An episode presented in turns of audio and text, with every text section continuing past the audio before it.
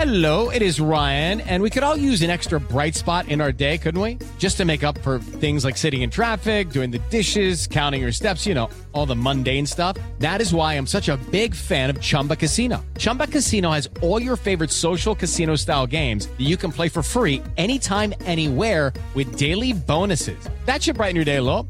Actually, a lot. So sign up now at chumbacasino.com. That's chumbacasino.com. No purchase necessary. BGW. Void were prohibited by law. See terms and conditions. 18 plus. Yo soy Alejandro Villalbazo en el Twitter, arroba Villalbazo13. Es miércoles 15 de junio. Iñaki Manero, ¿cómo estás, Iñaki? ¿Cómo estás, Alex Villalbazo, Alex Cervantes? A todos los amigos de la República Mexicana, gracias por seguir en Panorama. Vámonos con el- las cifras de COVID en México, la otra Moni, pero Moni Barrera. Con la notificación de 8.206 nuevos contagios en las últimas 24 horas ya son 5.833.738 casos confirmados de COVID y la cifra de muertes aumentó a 325.242 debido al registro de 37 decesos más en un día. La Secretaría de Salud informa que en la semana epidemiológica número 23 del 5 al 11 de junio se registraron en promedio 4.070 casos de COVID por día. De acuerdo con Hugo López Gatel, subsecretario de Prevención y Promoción de Salud, no se recomienda la cuarta dosis para mayores de 18 años. Lo hicimos en el operativo Abril, pero el resto de la población no requiere una dosis adicional. Insisto, la evidencia científica mundial no es consistente que demuestre que es indispensable poner una cuarta dosis. En 889 Noticias, Mónica Barrera. Vamos al panorama nacional. Autoridades anunciaron la recuperación de 8 de 16 contenedores robados el pasado 5 de junio en un lote privado en Manzanillo, los cuales no contenían oro, sino aires acondicionados, de acuerdo con las autoridades, llantas, concentrado de jugo de durazno, según la vocería de la Mesa para la Seguridad en Colima. Y por otro lado, el alcalde de Huauchinango, en eh, Puebla, Rogelio López, informó que la Fiscalía de Puebla ya capturó a uno de los iniciadores e implicados en la muerte de Daniel Picasso, quien fuera linchado el pasado viernes 10 de junio.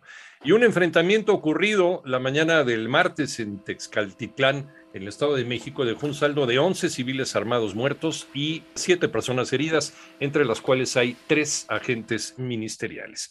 En tanto, sujetos armados invadieron las calles de San Cristóbal de las Casas, en Chiapas, con bloqueos y enfrentamientos, presuntamente en una disputa entre grupos por el control del mercado norte. Posteriormente, fuerzas federales y estatales ingresaron a la zona varias horas después de que ocurrieron los hechos violentos. El Banco de México reportó que se nos terminan las reservas de dólares. María Inés Camacho. Bajan las reservas internacionales. El Banco de México informó que al viernes 10 de junio se registró una disminución por 568 millones de dólares. Con ello, su saldo al cierre de la semana fue de 198.742 millones de dólares, lo que representó una disminución acumulada con respecto al cierre del 2021 de 3.657 millones de dólares. Cabe destacar que la baja semanal en la Reserva Internacional de 568 millones de dólares fue resultado principalmente del cambio en la evaluación de los activos internacionales del Banco Central, se detalla que en la semana que terminó, el 10 de junio, el Banco de México realizó operaciones de mercado abierto con instituciones bancarias para compensar una expansión neta de la liquidez por 393.104 millones de pesos. Para 88.9 Noticias, María Inés Camacho Romero.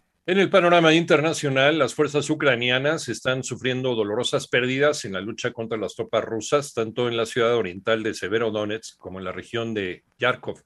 Esto lo admitió ayer martes el presidente Volodymyr Zelensky. Por otra parte, la Organización Mundial de la Salud anunció que convocará una reunión de su comité de urgencia el próximo 23 de junio para evaluar si la viruela del mono representa una emergencia de salud pública de alcance internacional. Y la vocera de la Casa Blanca, Karine Jean-Pierre, dio a conocer que el gobierno de los Estados Unidos analiza posibles cambios para algunos de los aranceles impuestos por el expresidente Donald Trump a productos chinos. El gobierno de Argentina confirmó que cinco de los tripulantes del avión venezolano iraní retenido en el aeropuerto de Ezeiza y que despegó de Querétaro el 5 de junio son miembros de la fuerza Quds de la Guardia Revolucionaria de Irán, grupo señalado por los Estados Unidos como terroristas.